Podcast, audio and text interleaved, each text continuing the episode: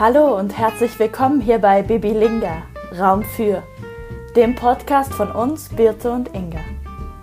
Wir möchten in unserem Podcast verschiedene Räume schaffen. Räume für Menschen und ihre Geschichten, für Intimität und Sexualität, für berufliche Interessen, für Gefühle und Gedankenspiele. Mit Gästinnen und ohne. Viel Spaß jetzt bei der kommenden Folge.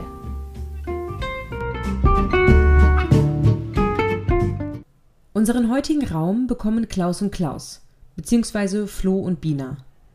Die beiden sind ökologische und soziale Hersteller von Büromöbeln und entwerfen, bauen und vertreiben, wie sie sagen, gesunde Möbel für Mensch und Umwelt. Was das genau bedeutet, welche Hürden sie damit überwinden müssen und wer eigentlich Klaus und Klaus sind, das erfahrt ihr jetzt gleich in der neuen Folge Bibilinga Raum für, heute mit Klaus und Klaus, beziehungsweise Flo und Bina. Sehr gut. Gut. Supi. Schön, dass ihr da seid. Heute sind bei uns Bina und Flo von Klaus und Klaus. Sehr schön, dass ihr heute zu uns geschaltet seid. Moin. Genau, und bevor äh, ihr euch gleich einmal vorstellen dürft, starten wir auch mit euch mit unserer kleinen Auflockerungs-Schnellfragerunde. Und äh, die Birte fängt mal mit der ersten Frage an an euch. Genau, die wichtigste Frage, die jetzt in einem Podcast jetzt schon relativ äh, lange umtreibt, ist: Esst ihr Ananas auf der Pizza, ja oder nein? Nein. Auf keinen Fall. Auf keinen Fall. Ich bin ja echt allein auf weiter Flur. Na gut. Fahrrad Also ich oder würde es nicht Auto? ausschließen, Ach so, aber es gab früher mal eine Pizza Tropicale mit Ananas, Kiwi und Banane. Das war schon wiederum ganz gut. Aber Oh, okay. sonst Oh. Flo. Das klingt furchtbar. Also, das wäre mir jetzt auch ein bisschen zu heavy, muss ich gestehen. Aber war das auch eine, also eine herzhafte Pizza oder war das so, wie es so eine Schokopizza auch gibt? Nein, nein, schon mit Pizza, Ach. Belag Belag und Tomatensauce. Mhm. Aber auch dann noch mit Schinken oder so? Oder Nein. nur mit. Früchten? Ah ja, okay. Mhm. Klingt gut. Äh. okay, nächste Frage ist Fahrrad oder Auto? Fahrrad. Auf jeden Fall Fahrrad, immer wenn es geht. Wenn es sich nicht vermeiden lässt, dann natürlich auch mal das Auto, aber ja, Fahrrad. Isomatte oder Matratze? Zu Hause oder unterwegs? Egal. Zu Hause schlafe ich auf einer Matratze. Aber ich schlafe auch sehr gerne auf einer Isomatte. Da kann ich mich anschließen. Nordsee oder Südsee? Ganz klar. Nordsee, ne? Wald. Immer Wald. Immer Wald, auch gut. Okay. Gar Ist- kein Meer. Wie weit ist, da, darf man sagen, wo ihr her seid? Ist nicht geheim. Ich komme ist aus nicht Oldenburg. geheim, ne? Genau, aus Oldenburg. Und wie weit ist denn Oldenburg äh, vom Meer entfernt eigentlich? Oh. Also ich weiß nicht ganz genau, was der kürzeste Weg ist. Ähm, vielleicht so 35, 40 Kilometer, würde ich schätzen. Uh, so nah. Ist es dann holländisch? Nee, ist äh, deutsche Grenze, äh, ne, deutsche Küste. Also wir fahren immer nach, alle nach Dangast. Nach wo? Nach Dangast? Dangast, ja. Das kenn ich nicht. Aber das ist ja der Busen. Das ist ja noch nicht ganz Nordsee. Ja, stimmt. Ja. Das ist sogar nur eine halbe Stunde Autofahrt. ja. Das, ja. Da war ich als kleines Kind mal. Genau. Äh, okay, also Nordsee. Äh, schwitzen oder frieren? Frieren. Hm, schwitzen. Ähm, Realistin oder Träumerin? Ich bin auf jeden Fall eine Träumerin. Weiß nicht, Flo, du? Ich träume vom Realismus. Sehr gut. Okay. Ja, Das ist schwierig zu sehr gut. beantworten. Ist es auch schwierig, ne? Wahrscheinlich auch in manchen Situationen ist man eher das eine und in anderen das andere. Oder? Ja, So wäre es bei mir. also wenn man sich es aussuchen dürfte, dann würde man wahrscheinlich den ganzen Tag träumen durch die Gegend laufen. Ja, und dann frage ich mich, aber macht, ist es nicht besser, wenn man eigentlich, die, wenn die Träume realistisch sind? Ist, vielleicht auch ein bisschen trau traurig, wenn man die ganze Zeit nur träumt durch die Gegend rennt. Aber wenn alle Träume realistisch sind, wovon träumt man dann noch? Ja, das stimmt. Ja, aber ich frage mich, ob man nicht dann eher irgendwie was hinterherläuft, was ja nicht real ist. Zu real ich sowieso nicht. Ich bevorzuge andere Supermärkte. Aber hinterherlaufen ist das ja auch nicht. Ne? Man träumt ja, weil man Lust drauf hat. Aber manchmal erreicht man ja vielleicht auch andere Dinge, wenn man größer geträumt hat, als die man erreicht, wenn man nur das nächste nimmt. Ja, bestimmt. Das, äh, ja, gut. Okay, Wow. genau, gleich so philosophisch zu Beginn. Wir nicken hier nur, das kann man nachher nicht hören, Ja. aber wir nicken hier mal. genau. Ähm, dann seid doch mal so lieb und stellt euch und äh, Klaus und Klaus, was ist das eigentlich, doch mal, doch mal vor. Sie nicken wieder. genau. Wir halten uns in aller Kürze. Ich bin Flo. Ich äh, bin auch daher, wo Birte und Inge auch herkommen, aus dem netten Rheinland oder Hunsrück, wie auch immer man die Region genauer bezeichnen möchte. Bin jetzt hier oben in Norddeutschland verhaftet und fühle mich hier recht wohl und habe mit Bina zusammen letztes Jahr angefangen, ein Startup zu gründen. Das nennt sich Klaus und Klaus. Ähm, und wir haben uns gefragt, was wollen wir eigentlich? was machen wir eigentlich gerade? Und dann haben wir gedacht, können lass uns was zusammen machen. Ich hatte eine Idee und Bina hat die Idee ergänzt und das machen wir jetzt. Wir versuchen eine Marke aufzubauen, die Büromöbel vertreibt und baut und produziert und aber auch gleichzeitig eine Bildungsinitiative auch mit sich bringt, äh, wo wir auf gewisse Differenzen oder auf gewisse Sachen aufmerksam machen wollen, die in unserer Branche oder generell in der Gesellschaft nicht so gut funktionieren. Äh, und das versuchen wir quasi alles von vornherein irgendwie mitzubedenken und gründen auf Basis der Gemeinwohlökonomie und gründen auf Basis von gewaltfreier Kommunikation und ähm, genau versuchen da für uns und auch für andere quasi so eine gewisse Art Pionierarbeit zu leisten, gerade was auch Kreislaufwirtschaft angeht. Ja, soll ich mal übernehmen? Sehr gern. Ja, ähm, Flo hat jetzt ja gar nicht so viel zu seiner Person gesagt. Ähm, weiß gar nicht, wie ich das jetzt mache. Du darfst auch gern mehr zu deiner Person sagen. Ich bin Bina und ich wohne hier schon eine ganze Weile. Also ich komme aus der Gegend hier, so aus dem Umkreis von 50 Kilometern aus Oldenburg. Und während Flo sich hauptsächlich äh, um das Produkt kümmert und um die Prototypenentwicklung, habe ich hier den Hut für das Marketing auf und ich bin Grafikerin und Illustratorin Ah, okay. Und ich kümmere mich aktuell um den Online-Shop. Das ist gerade die nächste große Hürde. Das nimmt langsam Form an und das macht sehr viel Spaß zu sehen. Das glaube ich. Wenn das, äh, das kann ich mir gut vorstellen. Das heißt, ähm, Flo, du bist ja gelernter äh, Schreiner, ne? Tischler. Oder ist da ein Unterschied? Nein, Nein. Gut. doch, Süden sagt so, Norden sagt so und auf dem Papier steht das eine oder das andere. Und wo sagt man was? Im Süden sagt man Schreiner und im Norden sagt man Tischler. Und da, wo wir herkommen, ist, glaube ich, offiziell Tischler die Bezeichnung. Zumindest auf Okay. Papier. Gut. Äh, okay, also du bist Tischler, äh, gelernter Tischler auf jeden Fall. Ähm, das heißt, du hast, äh, Bina, du hast keine handwerkliche Ausbildung äh, gemacht? Oder, Nein, oder, oder Illustratorin oder hast du das studiert? genau, oder? also wenn man jetzt Illustration als Handwerk zählt, dann ja, aber Mhm. äh, nur mit Stift und Papier, also nur 2D. Ja, okay. Ja.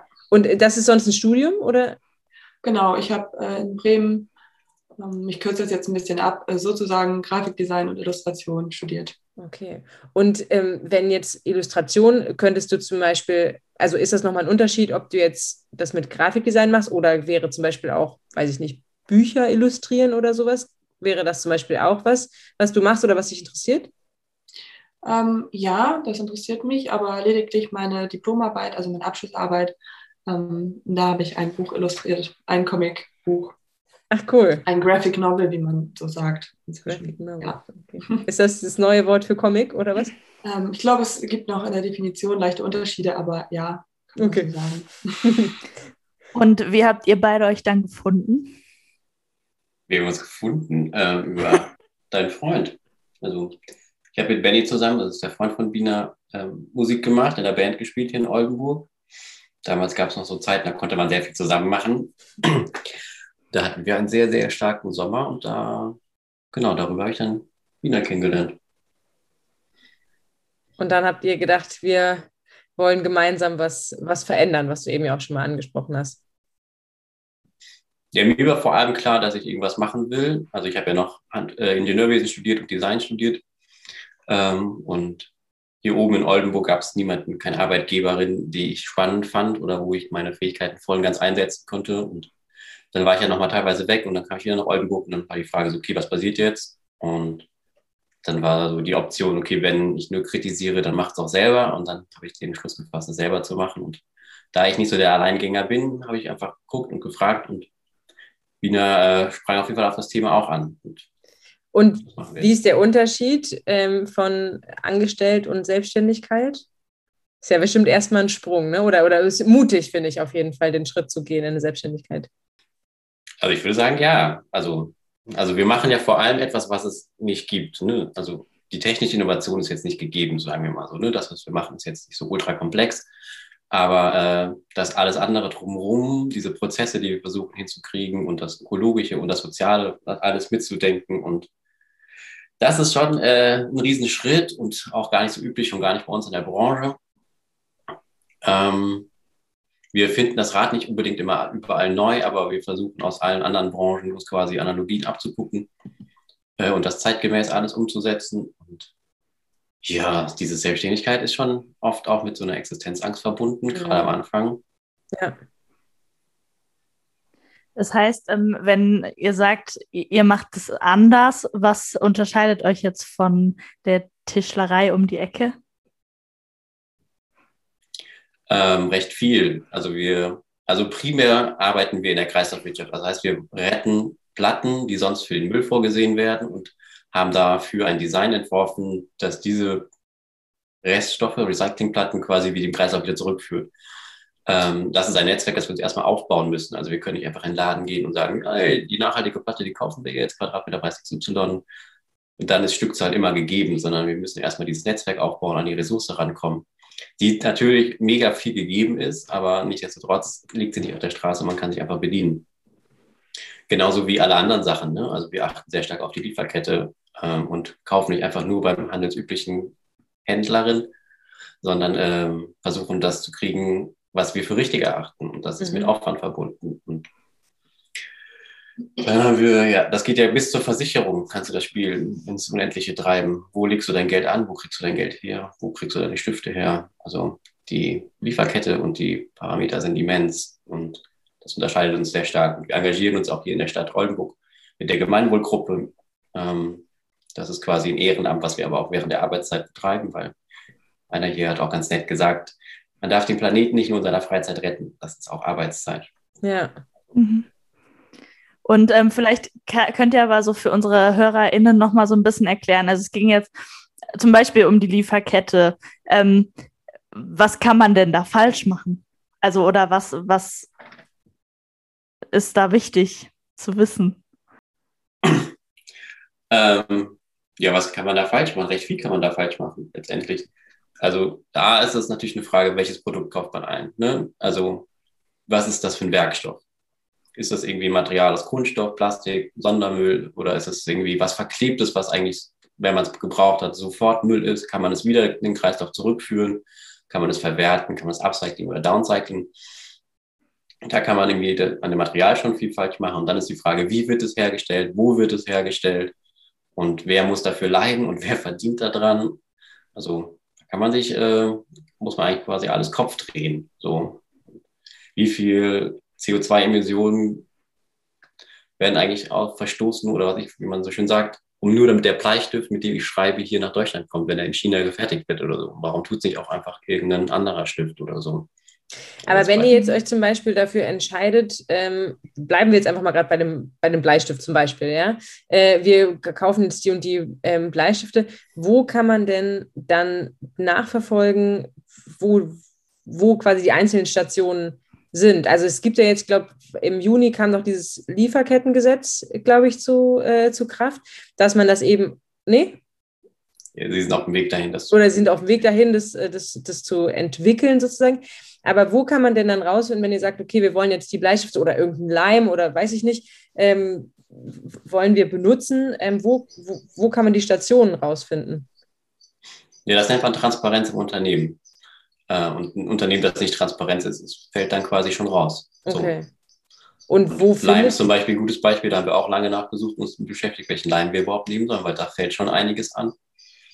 Ähm, und dann muss man halt Unternehmen anschreiben, wenn die Händler nicht in der Lage sind, das einem zu erzählen, dann muss man auf die Suche gehen und direkt zu den Unternehmen irgendwie Kontakt aufnehmen und fragen, wie ihre Lieferkette ist. Und das ist als kleines Unternehmen wie wir, die ja fast kaum ernst genommen werden, richtig schwierig. Mhm. Und größere Unternehmen, die setzen natürlich ihre Sublieferanten dann unter Druck. Mhm. Ja. Oder haben Chancen, etwas zu beeinflussen. Da ja. stehen wir noch leider nicht. Ja. Okay.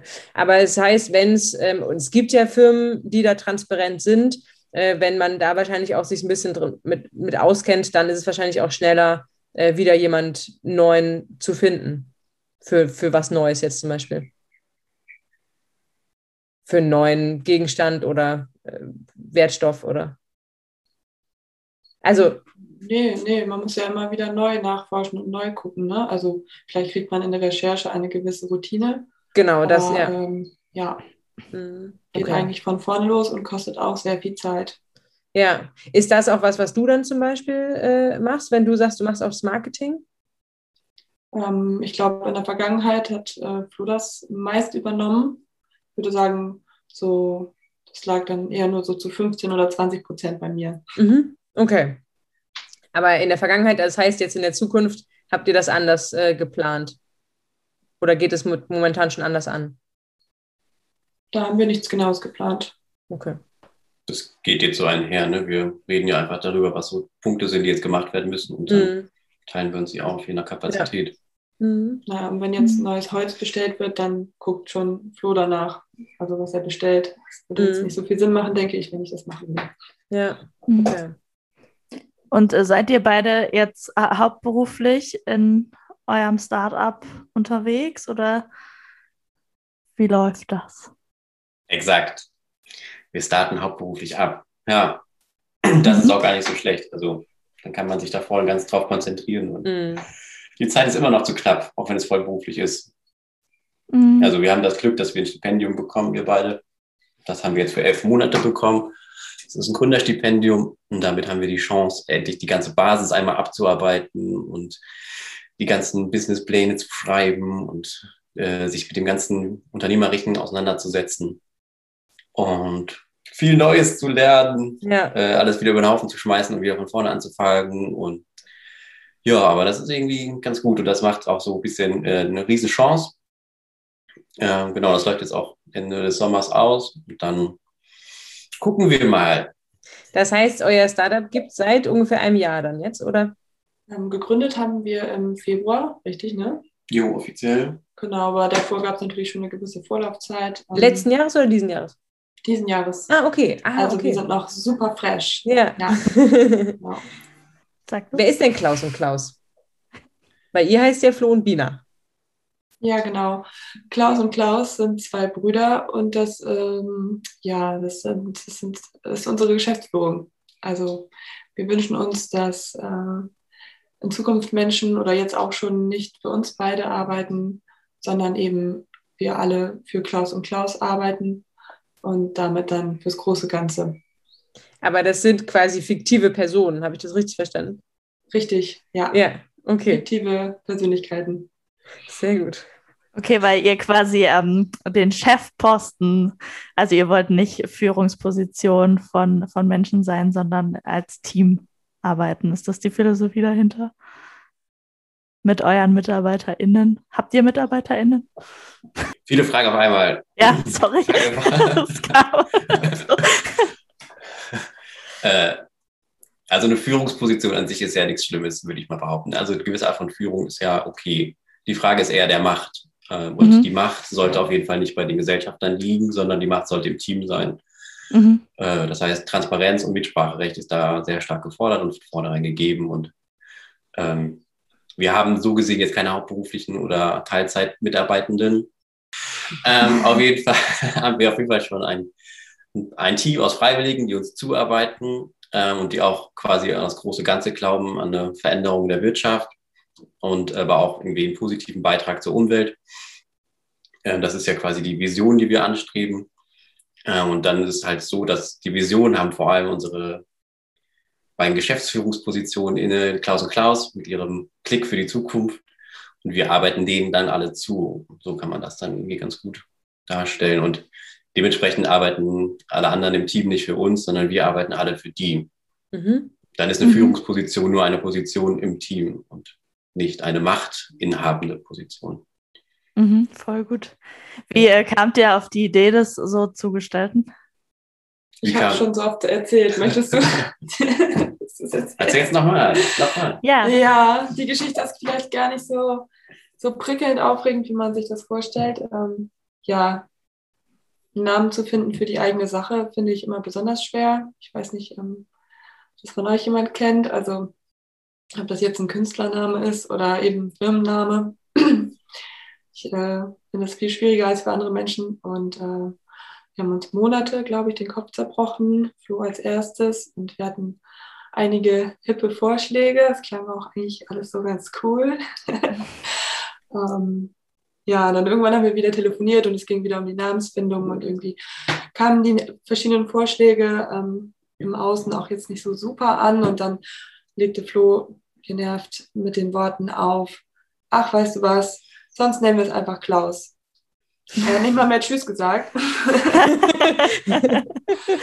ja, und dann, äh, ich saß dabei gerade vom Computer und dann habe ich einfach Klaus und Klaus in die Tastatur eingetippt und musste lachen und dann habe ich mir gedacht, ich schlage das jetzt mal vor.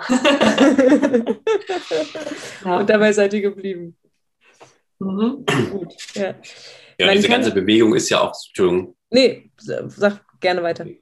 also ich meine, die ganze Bewegung ist ja auch nicht neu, also das ist ja nicht neu. Jetzt sagen wir mal ein paar Jahre vielleicht. Und dass diese Purpose Economy, sagt man dazu auch, ne? also sinngetrieben und Unternehmen, die sich selbst gehören und nicht irgendwelchen machthabenden Positionen. Und dann war für uns halt immer klar, Klaus und Klaus, also es muss irgendwie ein fiktiver Name sein und es muss eine Unternehmensführungsart sein, die irgendwie anders wird. Und sind bei euch im Hintergrund, kann man ein Bild erkennen? Sind das Klaus und Klaus? Das können die Zuschauer nicht sehen und nicht Genau. hören, hören, auch nicht. Aber ja, das sind die.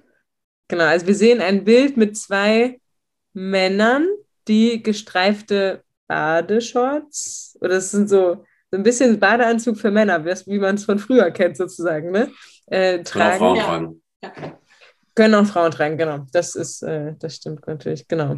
Und äh, ja, und die hast du gezeichnet auch, Wiener? ja, richtig. Ja. ja. Wie, äh, ka wie kamst du auf äh, diese beiden per Personen? Also wer sich angucken möchte auf Instagram, ne, Klaus und Klaus oder auch auf der Homepage sind die beiden zu sehen. Aber ähm, wie kamst du auf dieses Design? Ja, wie bin ich dazu gekommen? Ich äh, habe früher in der Schule schon immer nebenher zeichnen müssen, um mich besser zu konzentrieren. Das klingt nicht logisch, aber bei manchen Menschen ist es so. Und dann habe ich während des Coachings hier in Oldenburg im, im Go Startup Zentrum äh, diesen einen Kopf gezeichnet. Ja, den einen Klaus. Und dann war das irgendwie nicht mehr aufzuhalten. Also ich habe mich nicht mit der Intention daran gesetzt, ich zeichne jetzt diese beiden. Die Zeichnung gab es, glaube ich, vor dem Namen sogar. Ich bin mir nicht mehr sicher. Das entwickelt sich dann wahrscheinlich auch einfach, ne? Immer Ja. weiter irgendwie. Ja.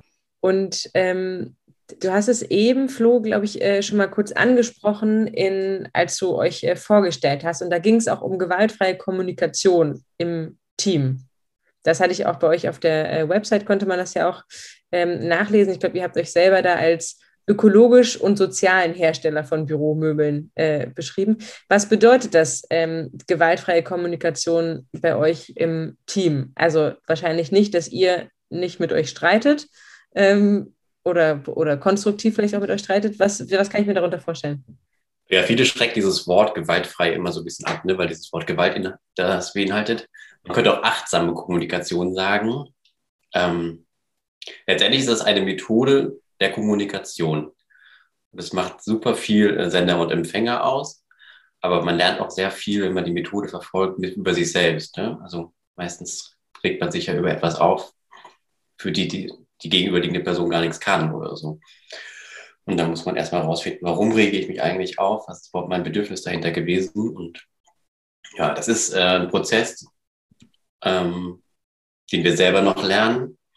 Also wir haben einmal im Monat haben wir ein Gespräch mit einem Coach, Mhm. wo wir dann so auch firmeninterne Sachen angehen und die auch aufgrund von GFK quasi behandeln und mit dadurch uns Also GFK ist die gewaltfreie Kommunikation, ne? Genau, so heißt So, diese ja. Methode. Mhm. Äh, und äh, durch diese einmonatige quasi Coachings arbeiten wir jetzt peu à peu auch weiter darin rein. Wir glauben einfach fest daran, dass das irgendwie sinnvoll ist, das zu machen. Und ähm, viele Unternehmen machen das irgendwann auch. Oder nein, das ist falsch gesagt. Es gibt Unternehmen, die das auch machen, äh, vor allem dann wahrscheinlich auch in der Führungsriege oder das später erst einführen und sowas. Ne? Aber wir dachten halt, warum später einführen? Das können wir doch von vornherein irgendwie etablieren und mit dem wachsen. Und alle anderen, die mit uns zusammenarbeiten, die lernen das auch. Und ein ganz banales Beispiel ist, wenn wir Teammeetings haben, einmal die Woche und auch einmal im Quartal, dann checken wir ein und checken auch wieder aus. Und beim Einchecken ist es halt super wichtig, dass man nicht nur sagt, auf der Arbeit geht gerade die Burst ab, sondern mir geht es gut oder mir geht es nicht so gut und als Mensch auch dem Ganzen entgegenkommt und nicht nur als leistungstreibende Person oder sowas. Das sind so ganz einfache Sachen und wir sagen immer, wir wollen uns als Menschen begegnen, nicht als Arbeitstiere. Mhm. Mhm. Ja, Was ja dann auch wieder zu äh, diesen Machtpositionen in anderen Unternehmen ne, sich unterscheidet. Also da hat man das ja wahrscheinlich eher nicht, dass wenn ich jetzt irgendwie der, der Boss quasi bin, ähm, dass ich mich mit meinem Mitarbeiter auf, auf menschlicher Ebene treffe und mal gucke, was der dazu sagt oder so. Ist das auch ähm, einfach Teil dieses, dieser Leitungs- oder dieser Führungsphilosophie, die ihr habt, dass das sein sollte, sein muss? Ja, das würde ich schon sagen. Also ich wünsche mir in Zukunft hier von niemandem, dass er seine Menschlichkeit oder sein Privatleben an der Tür abgibt und sich dann verstellen muss oder genau, man nicht so richtig weiß, wie man jetzt auf die Person eingehen kann. Ähm, oder es auch vielleicht eher zu Missverständnissen kommt, weil man nicht Bescheid weiß, ähm, wie es dem eigenen, äh, anderen Menschen eigentlich wirklich geht. Und das habe ich in der Vergangenheit auch selber erlebt. Und Mhm. ich finde, da kann man was bewegen und was ändern, ja. Das wäre jetzt tatsächlich meine Frage gewesen, ob ihr aufgrund von eigenen Erfahrungen euch dazu entschieden habt, äh, gewaltfreie Kommunikation ganz hoch äh, euch quasi aufzustellen. Äh, Wiener, du hast ja gerade gesagt, du hast es erlebt. Flo, du auch?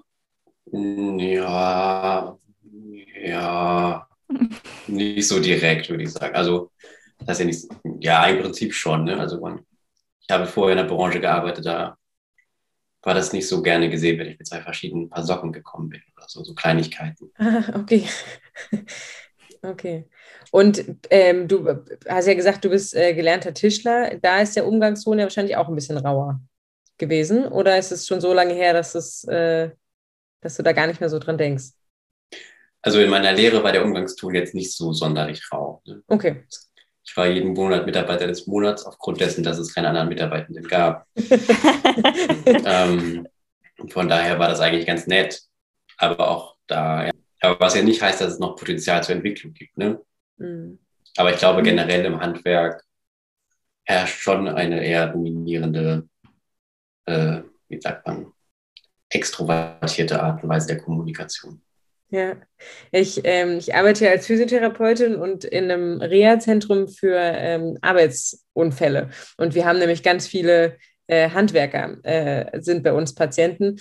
Und da muss man sich manchmal nämlich schon ein bisschen ähm, ein dickes Fell anziehen, damit man auch mal was kontern kann. Weil da ist auf jeden Fall ein anderer Ton manchmal in der Tagesordnung. Also niemals irgendwie verletzend oder so, aber da muss man schon auf Zack sein, was irgendwie Sprüche angeht äh, oder, ähm, oder so, genau. Aber, ähm, aber ich glaube, Kommunikation ist ja, glaube ich, immer ein Thema, auch in einem Team. Und das finde ich äh, toll, dass ihr das, äh, dass ihr das so macht. Kann, glaube ich, jedes Team von profitieren. Ja, das ist halt wichtig. Also wir haben auch alle zwei Wochen spätestens machen wir Sender- und Empfängerabgleich. Das ist unser Flina-Treffen. Das ist quasi unser Beziehungsgespräch. Wir führen ja auch eine Beziehung, eine Geschäftsbeziehung. Mhm. Und dann äh, ist da auch Zeit, einfach rauszuhauen, was äh, die letzten Wochen einfach sich angesammelt hat oder nochmal zu sagen, dass es auch klar, dass es diesen Termin gibt, damit man weiß, dann und dann ist auch Raum zum Loswerden. Mhm. da geht es halt einfach nur um Zwischenmenschliches. Ne? Da geht es jetzt nicht darum, hast du schon das Bild fertig für dann und dann, sondern es geht einfach nur um, wie geht's dir und was geht mir. Und wie Mhm. einfach ist das, die Themen so auf den Tisch zu packen? Also ich kann das ja nicht für uns beide beantworten. Ähm, mir fällt das ziemlich leicht, weil ich ja auch dann weiß, irgendwie morgen oder so ist es soweit und dann macht man sich automatisch vorher schon ein paar Gedanken, wenn man dann was auf dem Herzen hat. Also es ist jetzt auch nicht jedes Mal so. Äh, noch kurz zum Verständnis, ähm, Flina für Flo und Bina. Nicht, dass jemand Mhm. denkt, das wäre irgendein Fachbegriff. Okay, ja, Ja. voll, genau, ja. Weiß nicht, wie fällt dir das leicht oder schwer? Nee, mir fällt das nicht schwer. Also ich fände es schlimm, wenn es mir schwer fallen würde, weil dann wäre es ja irgendwie eine Hürde. Und das darf es ja nicht sein. Also es ist ja eigentlich ein Traum, dass wir uns dafür Zeit nehmen und Mhm. dann irgendwie auch nochmal entspannt darüber reden können. Und bei zwei Leuten ist das gerade ja noch ganz gut. Mit mehreren Leuten wird das ja immer schwieriger. Und das Mhm. ist das, was wir meinen. Das muss man halt alles lernen. So, ne? Und auch lernen, dass es Zeit kostet. Mhm. Ja. Und auch Ja, Zeit oder- kosten darf ja wahrscheinlich auch, ne? Exakt. Diese Woche haben wir die Erfahrung gemacht, dass Montagmorgen vielleicht nicht der ideale Zeitpunkt ist. Man macht so seine Erfahrung, das würde ich dann mit einem größeren Team dann nicht vorschlagen, es vielleicht ähm, nachmittags machen oder einen anderen Tag. Ja. Ja. Aber montags morgens nicht. ist fürs Teammeeting war immer perfekt. Das stimmt. Also wir hatten sonst immer montags morgens mit den vier, vier vier bis fünf Menschen Team-Meeting. Das war cool, weil da hat man sich gefreut, sich zu sehen. Das ist ja alles remote hier bei uns. Meistens Mhm. sitzt er woanders auch. Ähm, und dann war das total gut, weil dann ist man total motiviert in die Woche gestartet. Ja. Aber die Woche mit so einem ernsten Thema zu starten, morgens um neun, war irgendwie nicht so clever. Und wann ist der perfekte Tag dafür? Auf jeden Fall nach dem Mittagessen, würde ich eher sagen. Ja. Ähm, und jetzt bekommt man bei euch ja Büromöbel. Wa warum ausgerechnet Büromöbel? Ist doch einfach. Alles andere kann man sich sehr gut gebraucht kaufen. Es gibt wunderschöne Dinge. Es gibt wunderschöne, wunder, wunderschöne Dinge auf dem Gebrauchtmarkt. Und da kann man als Privatperson und als, ja, aber als ganz kleines Unternehmen kann man eigentlich ziemlich gebraucht kaufen. Da braucht man nichts Neues. Aber sobald man irgendwie dreimal denselben Tisch braucht oder will, und da passt zu das passende Regal, weil man versucht ja eine Atmosphäre in einem Raum zu schaffen, die nicht nach Patchwork aussieht in der Regel im Büro, weil die Möbel sollen sich da ja eher dezent im Hintergrund halten, dann wird es schwierig. Und wenn das dann auch repräsentativ sein soll, am besten noch das Corporate Identity irgendwie widerspiegeln soll, dann wird es noch schwieriger. So. Dann kann man nämlich sehr lange auf die Suche gehen nach gebrauchten Möbeln. Ähm, ja, und da ist die Entscheidung gefallen, dass eigentlich der Markt, und da wir in Deutschland ja Dienstleistungsland sind ohne Ende und jeder einen Schreibtisch irgendwie hat oder ein Regal oder was auch immer man im Büro in der Zukunft alles brauchen wird, ähm, ist da halt Bedarf. So, und dann ist es naheliegend, dass der Bedarf nicht unbedingt mit neuen Rohstoffen gedeckt werden muss. sondern Dann kann man ja auch gucken, was haben wir und was kann man wiederverwenden. Und was, äh, was stellt ihr alles her? Also Büromöbel, also ich würde jetzt sagen, wahrscheinlich Tisch und Stuhl. Vielleicht? Das ist eine schwierige Frage. Wir stehen ja noch am Anfang von allem. Also wir haben ein Produktportfolio aktuell, das basiert auf einem U-Profil-System und das ist sehr stark skalierbar und eignet sich sehr gut für Schreibtisch, Stehtisch, Bank, Gruppentisch, Besprechungstisch mit Rollen oder was ich weiß, für Kreativräume, eignet sich auch gut für Regale mit Einlegeböden, mit Regale mit Korpi oder Korpusse oder Korpanten, was auch immer die Mehrzahl ist, falls das mal jemand von euren Zuhörenden weiß, gerne die Antwort. ähm, und genau, da sind wir gerade drauf und dran, erste Prototypen am Kunden zu testen und gucken, wie das alles funktioniert. Die Produktion darauf einzurichten, das ist Produktion, ne? das klingt so hochtrabend. Äh, wir haben eine Tischlerei, das ist eine, gute, eine solide Tischlerei, die wir mitnutzen dürfen. Und ähm, jetzt gerade haben wir heute einen Auftrag bekommen für einen Besprechungsraum. Die kriegen dann Podest. Das fällt dann nicht ganz in das System rein, in das modulare System, aber das fällt in die Produkt-, also in die Werkstoffauswahl rein, also auch gerettete Platten und auch dasselbe Holz, was wir zum Kopf schadstofffrei als Sitzposition. Und ja, wir haben auch einen Hocker, aber keine Stühle. Stühle, das ist ein Thema für sich. Ein guter Stuhl, der braucht viel Arbeit, der braucht viel Liebe und äh, darauf muss man seine ganze Produktion eigentlich ausrichten. Dann muss man nicht noch andere Produkte bauen. Mhm. Deswegen fangen wir erstmal mit dem an, was wir gerade machen und dann gucken wir mal, wie die Zukunft sich so zeigen wird. Und Ja. daher bieten wir jetzt so Serie an, was ich gerade so ungefähr aufgezählt habe und bieten aber auch Interior-Beratung an und halt individuelle Einbaumöbel wie das Podest zum Beispiel oder sonstige Einbaumöglichkeiten von Theke bis Einbauschrank oder so, wenn das in diese Werkstoffphilosophie mit reinpasst. Mhm. Okay. Du hast eben gesagt, U-Profil. Kannst du das nochmal kurz erklären? Also so wie du das sagst, klingt das noch viel cooler. Uh, Profil. genau. Ja. das sage ich ziemlich einfach. Es gibt ein U und ein U, ein großes U und ein kleines U und die passen ineinander und äh, die können bis 2,50 Meter lang sein und dann kann man da rausschneiden, äh, was man will. Oder ist es die Bauart? Ich check's irgendwie gerade nicht. Ja, das ist eine Bauart, genau. Also Okay. man könnte es auch auf äh, klassische Art sagen, es ist wie eine Stollenbauart, wenn man Möbel zusammenbaut. Ne? Dann hat man äh, Beispiel IKEA Iberregal. Da sind links und äh, sind links und rechts Hölzer und in die Mitte kommen Böden. Mhm. Und diese Hölzer sind Stollen. Die haben ja quasi aufrechte und liegende, die die Stabilität machen. So, und das Mhm. sind einfach Hölzer, die aneinander, weiß ich gar nicht, gespackst, geschraubt, geleimt sind oder so. So, und unsere kommen nicht aneinander, weil sie nicht aus Vollholz sind, sondern sie sind, sie kommen ineinander, weil sie Us sind. Okay. Also geht es um die Bauart. Das ist letztendlich die, ähm, die Information, die das äh, vielleicht erklärt für die HörerInnen und für mich. Ja, ich glaube, wenn man es sieht, versteht man es. Das zu beschreiben ist in der Tat eine Herausforderung. Ja, das wollte ich auch gerade sagen. Ohne Bild, nur in der Sprache. Ja. Und dann benutzt ihr noch dann zum Verbinden Schrauben, Leim. Wie geht ihr vor? Die U-Profile an sich, U-Profile, genau. ähm, diese werden die sind homogen, das heißt, die bleiben im selben Material und die verleiben wir, damit es ein U wird. Also aus drei Platten wird ein U. Das beschreibt es vielleicht nochmal. Und äh, untereinander, von U zu U, kommunizieren sie nur mit Schrauben. Das heißt, es ist wieder lösbar, reparabel, austauschbar, erweiterbar, ergänzbar, wie auch immer, etc. Super.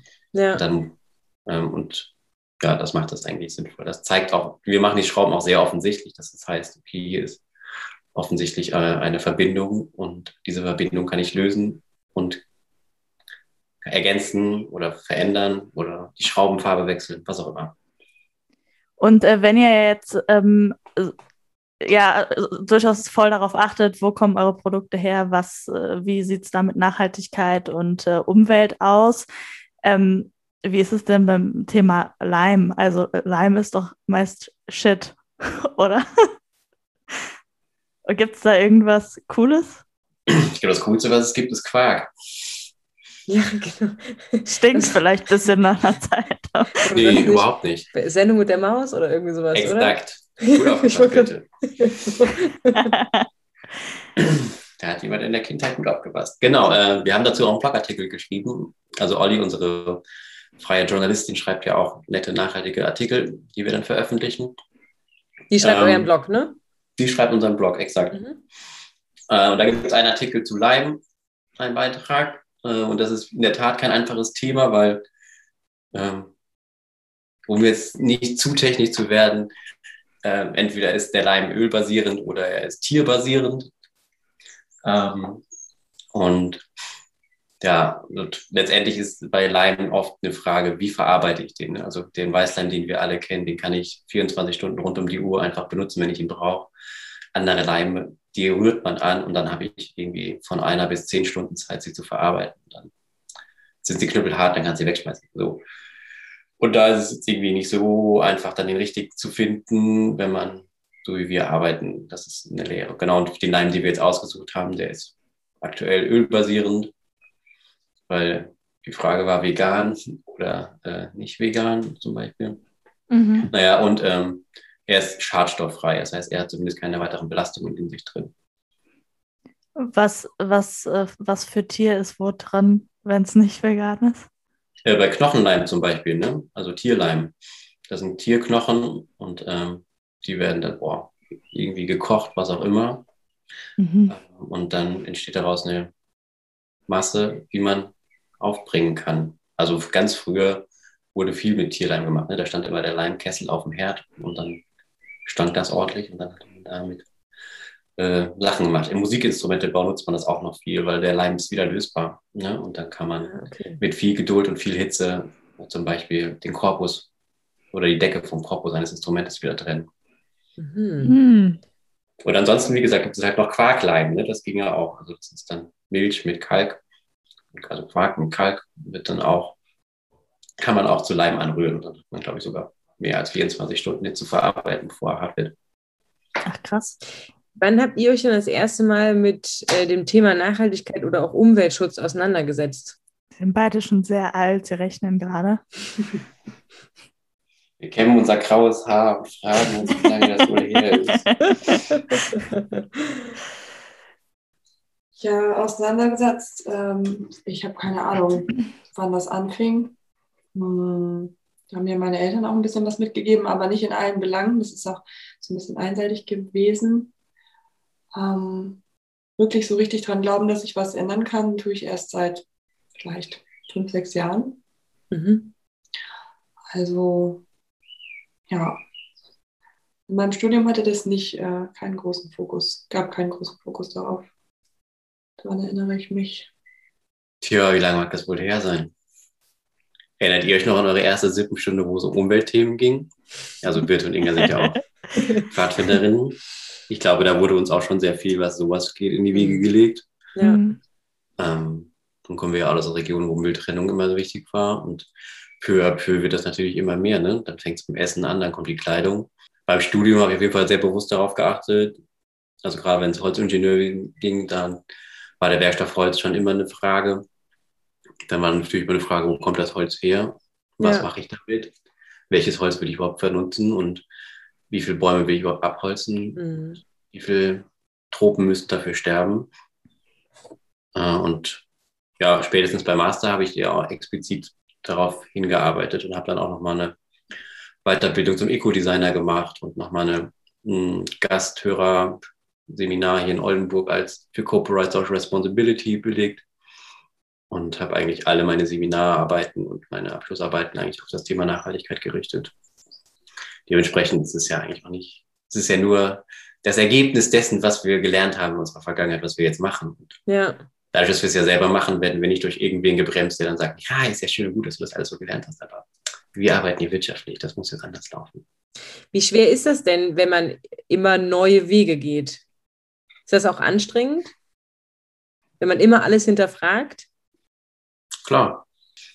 Es drückt, also es drückt dir ja keiner eine Karte in die Hand und sagt, hier, lauf den Weg nach und am Ende kommt die Stadt. Mhm. So einfach ist das leider nicht. Gab es schon Momente, wo ihr überlegt habt, alles hinzuschmeißen?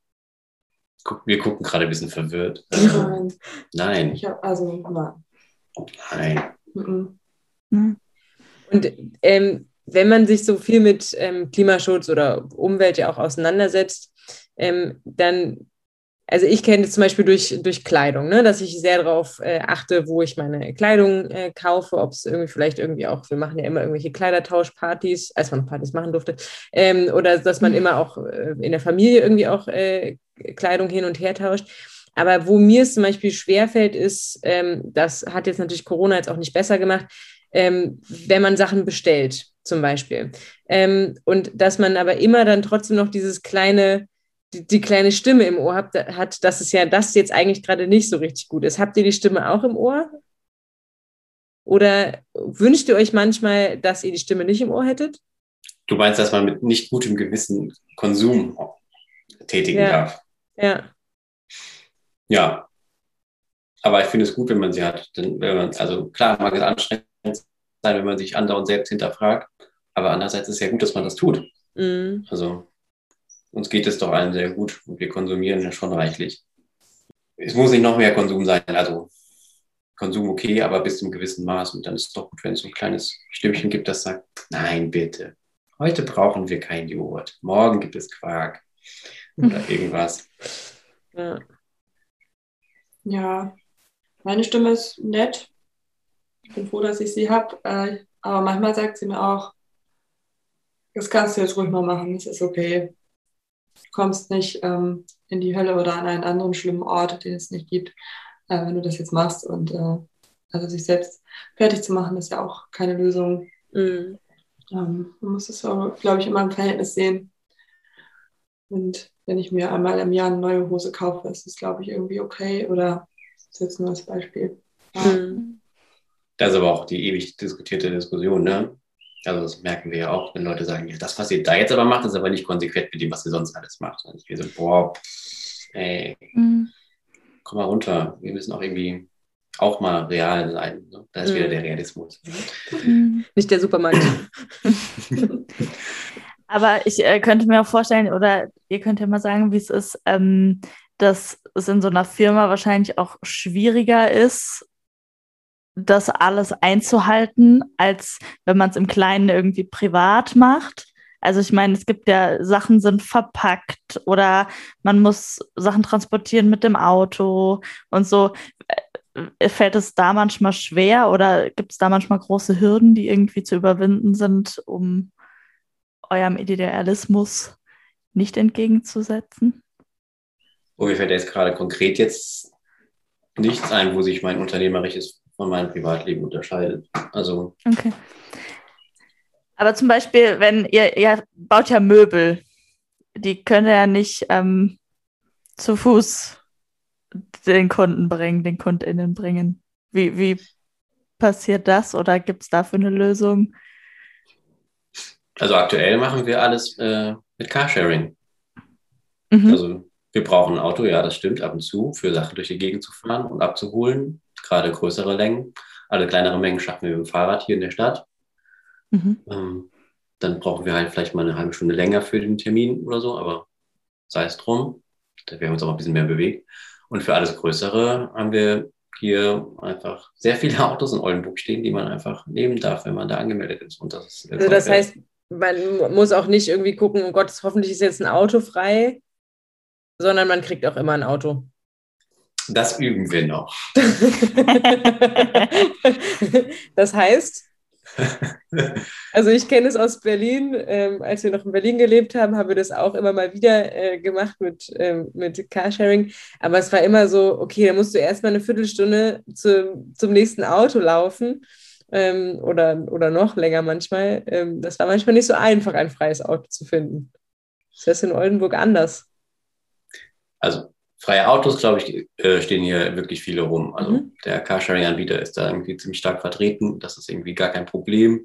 Klar muss man dann vielleicht mal fünf oder zehn Minuten die eine oder die andere Richtung fahren. Wir haben da beide so unsere Lieblings-Hotspots, zu denen wir mal gehen und dann verknüpfen wir das wahrscheinlich von morgens aus der Tür raus direkt Auto holen und dann wieder zurück oder so. Ähm, allerdings von diesen größeren Autos, Transportern gesprochen, Mhm. gibt es zwei, glaube ich. Ah, doch, so Nur viele. Ah. Ja, das stimmt. Da sind wir dann manchmal an die Lieferzeiten, äh, unsere Lieferzeiten quasi werden dann fremdbestimmt. Das Ja. kommt vor. Und auch das äh, ist jetzt zweimal in eine nicht schlimme, aber doch auch lernfähige äh, Situation ausgeartet, dass wir quasi so just in time zurück nach Oldenburg kamen und dann eigentlich keine Zeit mehr war, das Werkzeug zurück in die Werkstatt zu bringen. Und dann mussten wir unser ganzes Werkzeug und Gerödel quasi ähm, auf dem Parkplatz ausleeren, damit die nächste Person das Auto haben kann. Okay. Und mussten dann ein Anschlussauto buchen, um das Werkzeug wieder in die Werkstatt zu kriegen. Ja. Aber ich weiß nicht, inwiefern es damit zu tun hat, dass wir immer recht kurzfristig gebucht haben. Nur es kommt daher, dass wir recht kurzfristig gebucht Könnte haben. sein, oder? Möglicherweise Das besteht vielleicht ein Thema für die nächste Teamsitzung, oder?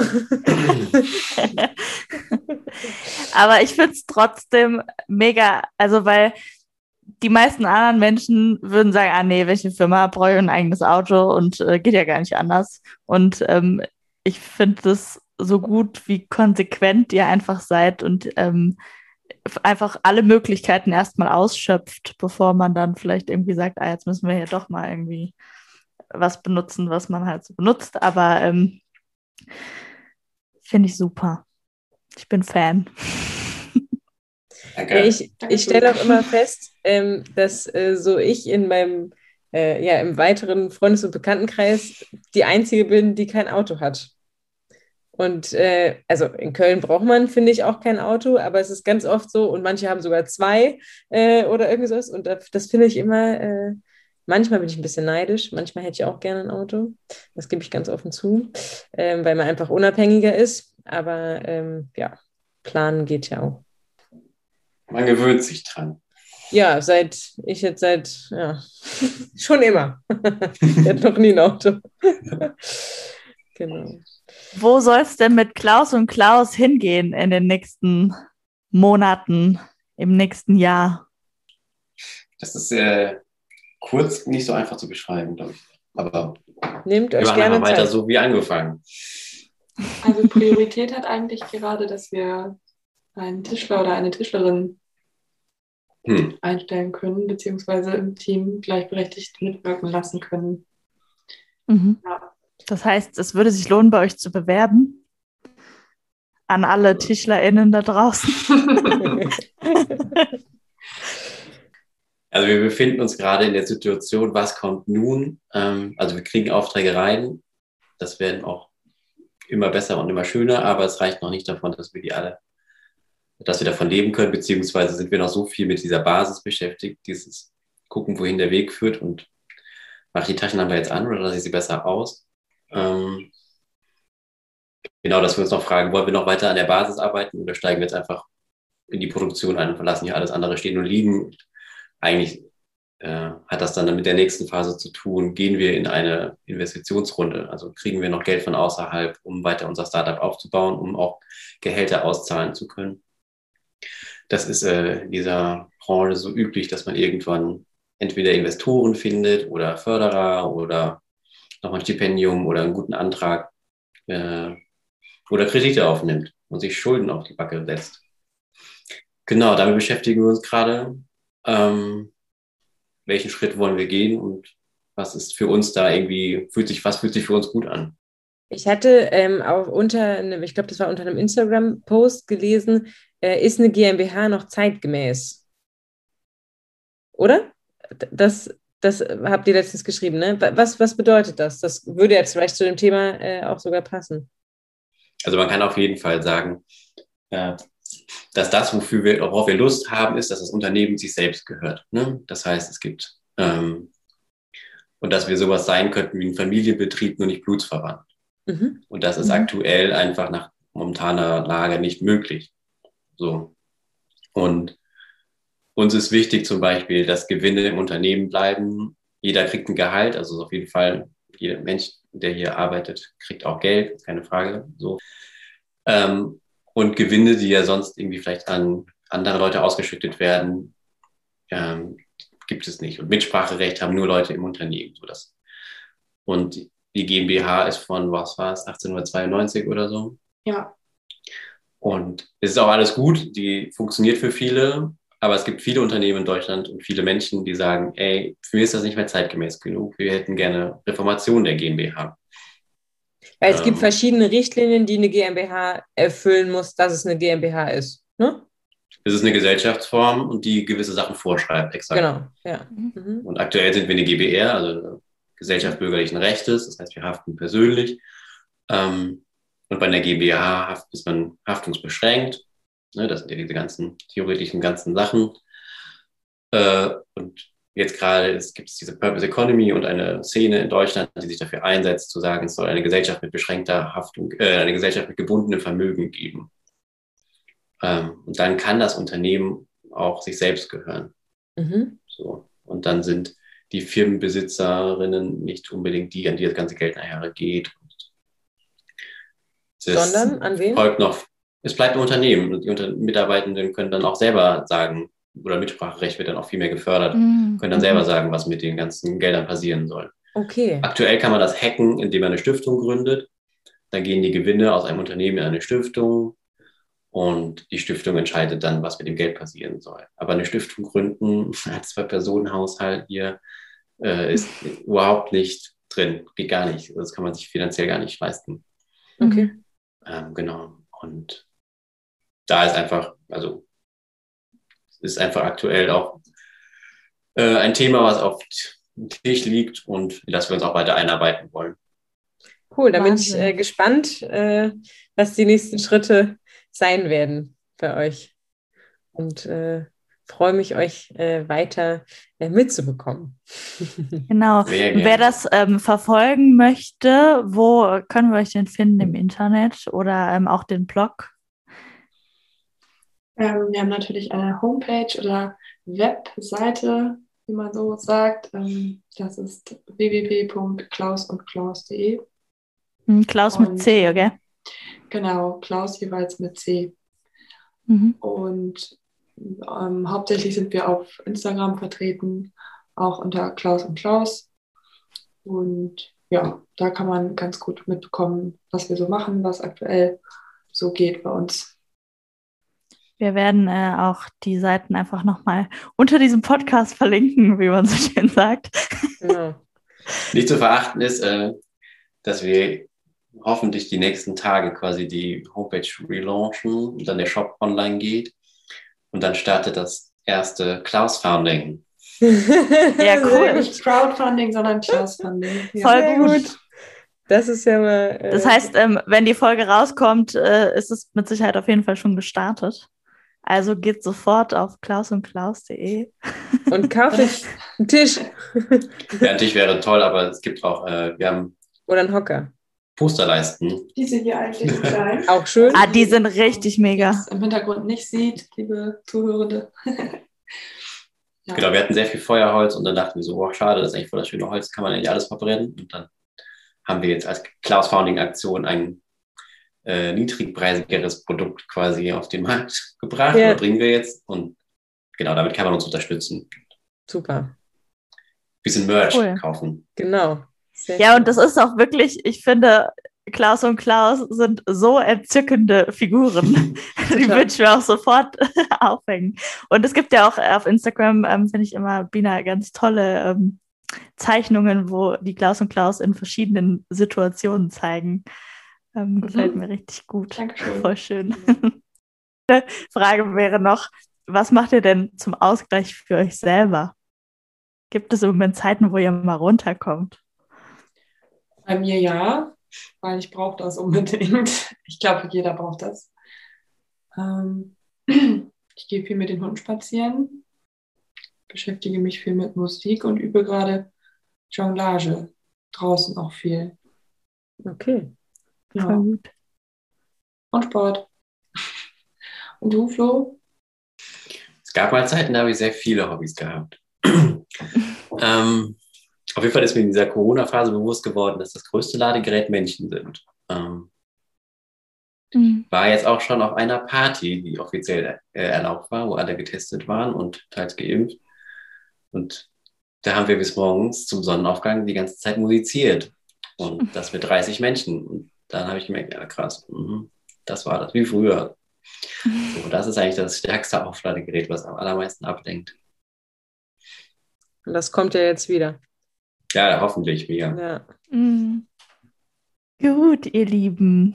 Schön, dass ihr bei uns wart. Genau. Hat uns ganz viel Spaß gemacht. Also mir, ich rede, ich rede zu uns. Auf jeden Fall. Hat mir auch sehr viel Spaß gemacht. Ja, vielen lieben. Dank an euch beiden auf jeden Fall auch. Sehr gerne. Und äh, genau, checkt Klaus und Klaus aus. Einmal auf Instagram oder auch auf der Homepage klausundklaus.de oder auf Instagram auch Klaus und Klaus mit C. Richtig. Genau. Denn dazu gibt es noch sehr viel zu sagen, aber es passt leider nicht in unsere Podcast-Zeit mehr rein. Genau. Schön, dass ihr bei uns wart und hoffentlich bis bald. Alles Gute. Vielen Dank. Vielen Tschüss. Dank. Tschüss. Tschüss. Tschüss. Das war wieder eine neue Folge Bibilinga Raum für, heute mit Bina und Flo von Klaus und Klaus. Schön, dass ihr dabei wart. Wenn euch die Folge gefallen hat, dann lasst doch gerne einen Kommentar da und vergesst nicht, den Podcast zu abonnieren. Und in zwei Wochen gibt es dann wieder eine neue Folge von Bibilinga Raum für. Wir freuen uns auf euch.